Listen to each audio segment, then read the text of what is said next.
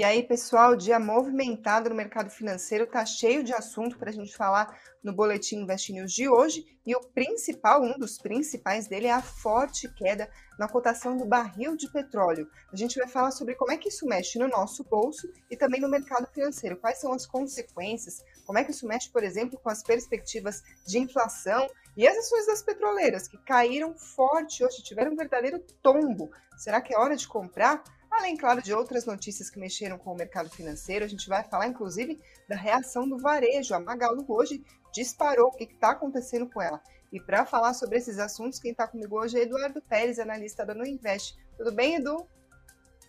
Oi, Karina. Do bem ou do mal, a gente ainda está decidindo aqui qual gêmea que está apresentando.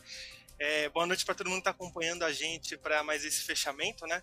E vamos comentar o que aconteceu hoje, porque a gente ouve bastante que o petróleo sobe e é bom para a bolsa, mas o petróleo sobe também pode subir a inflação, então a gente acaba ficando num fogo cruzado aí e a gente está num momento bem estranho do mercado que você tem dados que podem ser interpretados de uma maneira positiva e dados, os mesmos dados podem ser interpretados de uma maneira negativa.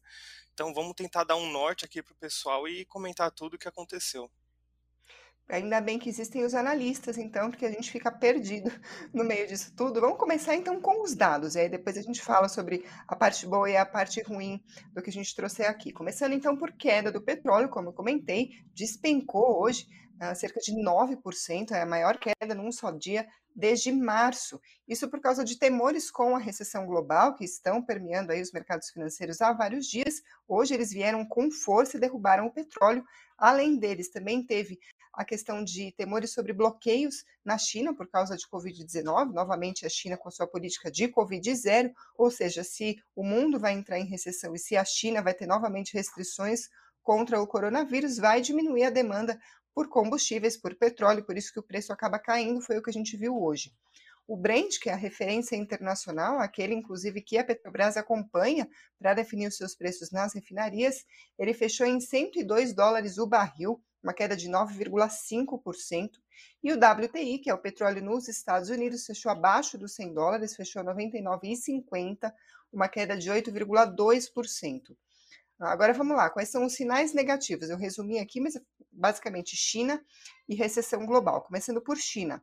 Xangai disse que vai começar novas rodadas de testes em massas em 25 milhões de habitantes num período de três dias. Isso em um esforço para rastrear infecções ligadas a um possível surto em um bar de Covid-19. Então, isso acabou preocupando. Ponto 2, claro, novamente temores sobre recessão global que, que isso causa? A gente teve hoje, por exemplo, uma procura por títulos do Tesouro dos Estados Unidos, que são considerados um investimento mais seguro, aí com risco zero. Um monte de gente procurando um cenário mais seguro foi para esses títulos, acabou aumentando demais a demanda por dólar. O dólar disparou hoje em diversos locais, em diversos países. Isso acaba pesando também na cotação do petróleo, porque diversos países compram o petróleo em dólar e aí o petróleo, portanto, se torna mais caro. Isso também é um fator de peso. Falando agora de zona do euro, a gente teve dados que mostraram que o crescimento dos negócios ali na região desacelerou ainda mais no mês passado. Tem indicadores apontando que a região, a zona do euro, pode entrar em declínio econômico já neste trimestre. Agora, falando de Coreia do Sul, a inflação atingiu em junho uma máxima em quase 24 anos aumentando, portanto, temores sobre recessão, já que os consumidores acabam ficando numa situação bastante delicada, os juros, por sua vez, acabam tendo que subir, então é mais um fator de preocupação sobre a recessão global. Tudo pesando mais do que um outro fator que, na verdade, puxaria o petróleo para o sentido contrário, que foi o seguinte: trabalhadores iniciaram uma greve que cortou a produção de petróleo e gás na Noruega, ou seja, a tendência então seria diminuir a oferta mudaria o preço, mas isso acabou pesando menos, especialmente porque no final o governo interveio para interromper essa greve, foi o que disse um líder sindical para a agência de notícias Reuters. Agora, esse então, esses são os fatos. Agora, como o Edu disse, vamos ver como é que a gente olha de uma maneira tanto positiva quanto negativa para isso. Primeira coisa que a gente pensa, é claro, que vai acontecer com os combustíveis. Petróleo caindo, então nas bombas a gente vai ter gasolina mais barata, diesel mais barato. Essa é a nossa expectativa, especialmente porque a gente está no meio das discussões sobre redução de ICMS. Na verdade, mais do que discussões, a medida já entrou em vigor, mais de 20 estados já adotaram essa redução. Fica a expectativa para ver se de fato a gente vai ter algum efeito nas bombas. Isso falando do imposto, mas falando sobre o que a Petrobras cobra nas refinarias. Por enquanto, a expectativa, pelo menos até então, não era de uma redução, não, porque a defasagem continua, ou seja, apesar de estar cara, a gasolina aqui, assim como o diesel também, continua menos cara do que lá fora. A Petrobras acompanha as cotações lá de fora para, definir os preços por aqui. Eu trago cálculos do Centro Brasileiro de Infraestrutura, o CBIE. A atualização mais recente deles é de 27 de junho. O número é o seguinte: o preço médio do diesel na refinaria aqui no Brasil ficou 6% abaixo do preço no Golfo do México. 6% já é bastante. Agora, olha só a gasolina: 28,1% é a defasagem, ou seja, o quanto que a nossa gasolina aqui está mais barata na comparação uh, com o Golfo do México.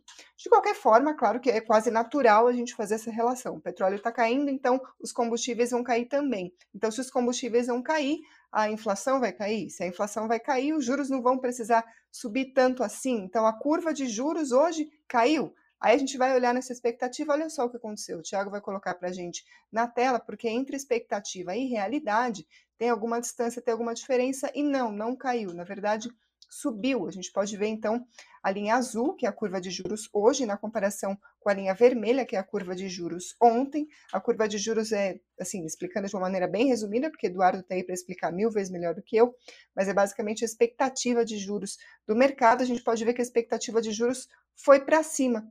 Então, assim, Edu, se a gasolina teoricamente ficaria mais barata, a inflação teria algum alívio, mas ainda assim a gente está com medo de inflação, explica essa bagunça para a gente, por favor. Claro, vamos lá. Primeiro que a sua explicação foi ótima, Karina. Então, o pessoal que acompanha a gente aqui já deve estar por dentro também do que, que é a, curva de juros. Então, ela é a representação gráfica se a gente colocasse todas as taxas exigidas pelos investidores para se investir em um país. No caso aqui, a curva do Brasil é, são as taxas para se investir no Brasil. E aí, normalmente, numa curva normal, taxas mais curtas vão estar em vencimentos mais curtos, né? Só que a gente está num momento adverso, então a curva de juros ela está invertida. Isso significa que a gente tem taxas maiores no curto prazo e no longo prazo elas ficam menores. O que a gente viu nessa imagem, vou até pedir para o Thiago colocar de novo na tela, é o seguinte: é, nem todos os contratos de juros futuros eles têm uma liquidez suficiente para o mercado rodar ali redondinho.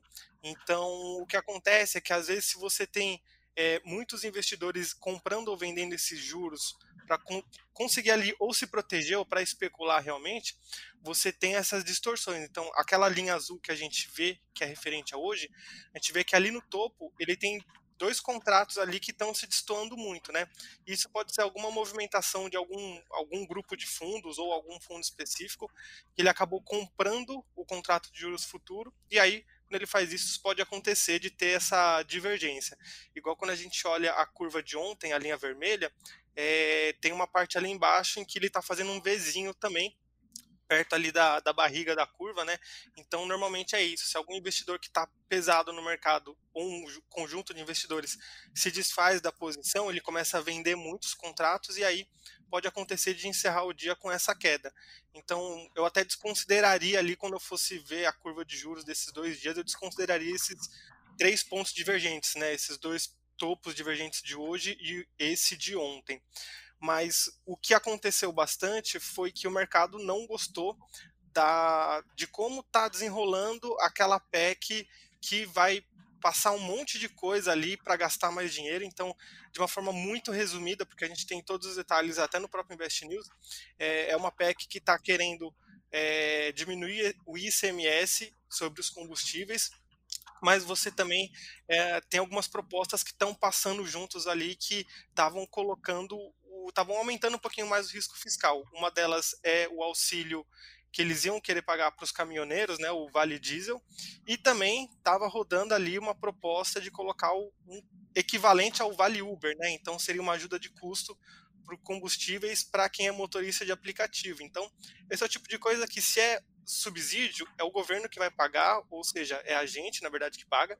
E aí, quando a gente pega o Brasil, que é um, um governo que tem histórico de ter um descontrole fiscal, um descontrole orçamentário, esse tipo de notícia às vésperas de eleição ele preocupa e ele acaba confirmando uma preocupação que o mercado já tinha desde o ano passado, que é é, quando a gente falava da primeira vez de furar o teto de gastos, não era só um furo do teto de gastos que estava preocupando tanto, e sim a possibilidade de, se furar uma vez, não vai ter nada que vai segurar em ano de eleição que isso aconteça novamente. E é o que parece que está acontecendo justamente agora. Então o mercado acaba exigindo taxas mais altas para se investir no Brasil. E aí vamos supor que, por exemplo, o nosso único trabalho aqui seja falar com um estrangeiro que está vindo para o Brasil, ele quer investir aqui. Como que a gente explica a situação atual do Brasil, né, como se já não tivesse doido o suficiente lá fora, em todos os países da zona do euro, no próprio, nos próprios Estados Unidos. A gente chega aqui no Brasil e fala, ó, a gente está com uma crise de combustíveis, como vários países, mas a nossa inflação já faz mais de dois anos que está fora da meta. É, o governo quer abrir uma CPI para investigar a alta de combustíveis de uma empresa que é não é estatal, de um presidente que o próprio governo pôs. Então é muito complicado. E quanto mais você vai complicando isso, mais taxa você vai exigir. Então é por isso que eu estava até nessas últimas semanas a gente teve uma leitura relativamente boa do IGPM e do IPCA, é, que estava mostrando um pouco de desaceleração, mas eu ainda achei que era cedo demais para falar que, por exemplo, é um momento para se comprar pré-fixados.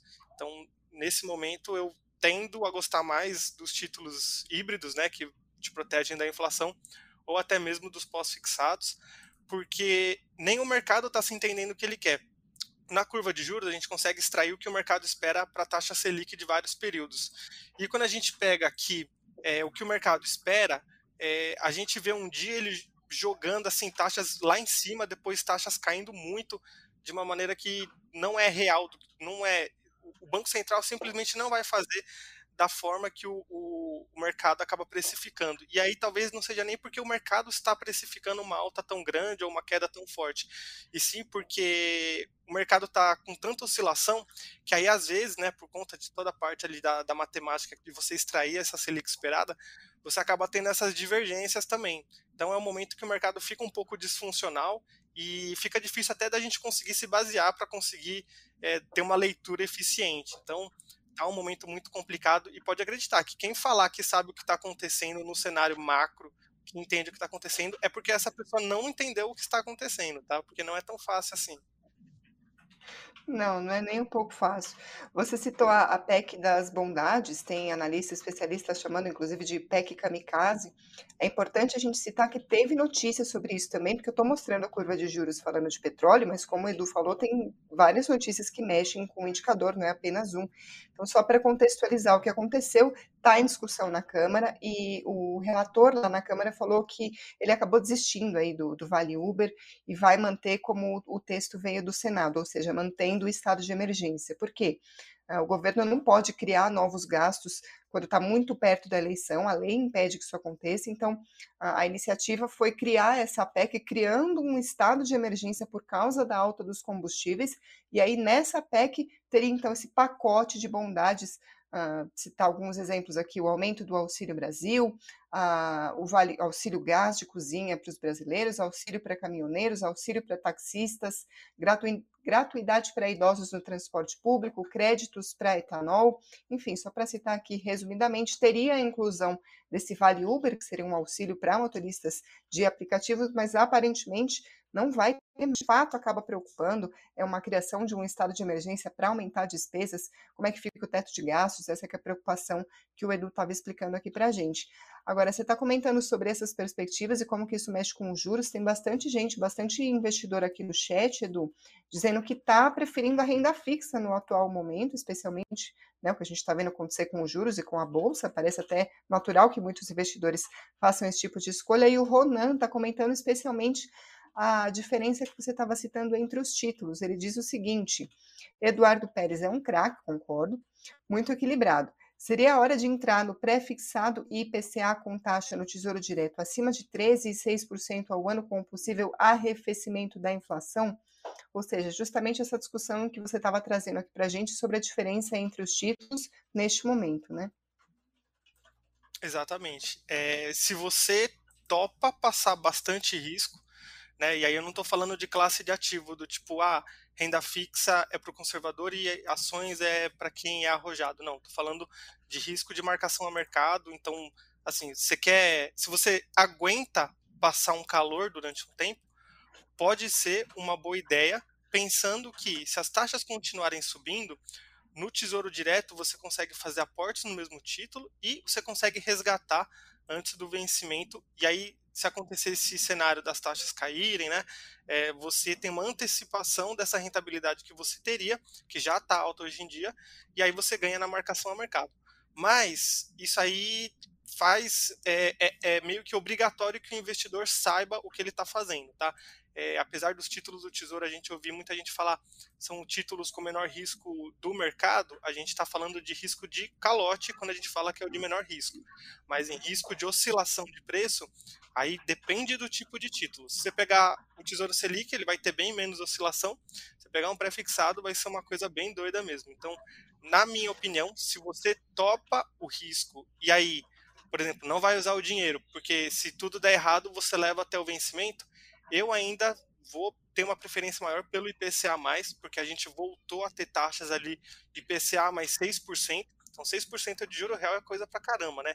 Pensa que em países como a Alemanha, antes né, da, da pandemia, você tinha títulos que pagavam juro real negativo. Então, tinha investidor que topava perder o dinheiro, o valor, ele topava ter uma perda nominal só por deixar na segurança de um título daquele governo. Como a gente aqui, pelo menos eu não sei você, Karina, mas eu não saio do Brasil, então eu tenho que investir em títulos do, do Tesouro Nacional. Mas eu estou brincando, eu sei que tem opções né, de investir em treasuries e tudo mais, mas poxa, é, a gente está com taxas bem interessantes aqui e o risco de crédito, por mais que você tenha risco fiscal, risco orçamentário, é, tem até um ditado que fala que o Brasil ele sempre vai para perto do penhasco, mas ele nunca pula, né? Então, por mais que a gente esteja próximo aí de cair, dificilmente a gente vai acontecer aquele delírio coletivo que é o Brasil, virar uma Venezuela, virar uma Argentina, eu ainda acho que é uma realidade bem distante. Então, eu vou aproveitar e eu estou no time do pessoal da renda fixa, né? Vamos aproveitar aí, juros reais de 6%, pô, quem não quer? Você está falando isso porque o Hugo hoje não está aqui no chat, nem o Murilo. É, agora, falando de renda variável, agora, já que você fala de um tudo, apesar de ser do time da renda fixa, vamos também falar sobre renda variável, porque outro raciocínio quase que natural no momento como esse é olhar para as petroleiras e procurar ali alguma oportunidade, porque petróleo caindo para caramba, ação de petroleira caindo para caramba. Então, Petrobras hoje caiu mais de 4%, tanto na ação ordinária quanto na preferencial. R3 Petróleo e PetroRio despencaram mais de 7% só hoje. Então, uh, claro que o cenário é bastante arriscado, a gente está falando de petróleo no meio de uma guerra, no meio de uma possível recessão, é bastante arriscado, mas o fato é, caiu bastante. Então, se caiu, vai subir? É oportunidade? É hora de comprar Petrobras? É, de uma maneira bem curta, se você gosta de dividendos, sim, sem problema nenhum. É, não vejo problema. É, talvez fique de lado ainda um pouco, mas é, eu duvido que a gente vai ter um arrefecimento no petróleo a ponto das ações começarem a cair. E aí a gente entra num ponto aqui que é debatível, que é se o petróleo começar a cair, o mercado vai entender que é, o risco de inflação vai ficar um pouco mais controlado. E aí, com isso, o cenário macro aqui, questão de taxa de juros da nossa curva, começa a melhorar também. Se isso ficar uma coisa mais de não só de curto prazo, né? Então você acaba tendo uma melhora na bolsa como um todo. Então, eu acho que se você gosta de dividendos, se você segue inclusive a carteira do Murilo de dividendos que tem a Petrobras, eu acho que sim, faz sentido sim. É, e a gente, assim, quem está passando por esse período de 2020 até agora, né, é, você está quase que vivendo aí um curso de economia na veia, porque a gente tinha uma discussão, a gente não, né, na verdade, é, os economistas, assim, os cérebros mais pesados do mercado estavam discutindo para ver se a política monetária quando ela sobe, né, quando a taxa de juros sobe, se isso realmente conseguiria fazer a inflação de custo, né, que é a inflação é, da alta de produtos como o petróleo, se isso seria possível de controlar né, a, essa inflação só com juros. E a teoria diria que a taxa de juros ela consegue controlar a parte da demanda por bens, serviços e produtos, né, não a parte da oferta. Só que, pelo que a gente tem observado aqui, é, se os maiores países, né, com maior poder econômico, como é, Estados Unidos e aí entra também a União Europeia, começam a dar sinais que vão subir os juros, o mercado já antecipa essa possível recessão e aí o preço do petróleo, por exemplo, começa a arrefecer. Então, por mais que seja ruim a gente ter uma recessão, um risco grande de recessão, é meio que um mal necessário, é como se fosse você ir no dentista para tirar uma cárie, né? Então, é, não é muito, não é uma coisa que você gosta muito de fazer, mas se você não cuidar agora, depois é pior. Então, provavelmente vamos passar por alguns momentos mais complicados aí pela frente. O pessoal estava até meio que me zoando, falando que eu disse que uma coisa desafiadora, né? Mas é, é gíria de mercado, todo mundo que fala que é desafiador, alguma coisa desafiadora é porque deu ruim, né? E dessa vez provavelmente não vai ser diferente, tá? Tem também aquele outro ditado que é o analista de renda fixa é o cara mais pessimista do mundo e o de renda variável é o mais otimista, né? Então vamos ver. Eu tô, igual eu falei, time renda fixa, ainda fico com um pouco de pé atrás de falar que chegou um momento de recuperação. É isso aí, polêmicas à parte, vamos passar então para outras notícias que mexeram com o destaque financeiro, porque daqui a pouco tem mais polêmica, a gente vai falar de varejo. Ah, é o seguinte, começando pela indústria, o IBGE divulgou hoje cedo o dado da produção industrial do Brasil em maio, cresceu, mas ficou abaixo do esperado e ainda não recuperou as perdas que sofreu lá no início do ano. O avanço foi de 0,3% na comparação com abril, foi o quarto resultado seguido para cima, quarto resultado positivo seguido, mas a expectativa em pesquisa da Reuters era de avanço de 0,7%, ou seja, acima do 0,3% que a gente viu efetivamente nos resultados. Mesmo com esses quatro meses de alta, o setor ainda não apagou a perda de 1,9% que registrou em janeiro. Agora, na comparação com o maio do ano passado, teve ganho de 0,5% na produção, também abaixo da expectativa, que era de 1,1%. Qual é o cenário? Inflação, dificultando, claro, tanto o consumo quanto a produção. Além disso, a indústria enfrenta, enfrenta problemas de oferta por causa da guerra. Tem material que acaba faltando, enfim, desajusta aí a cadeia de produção.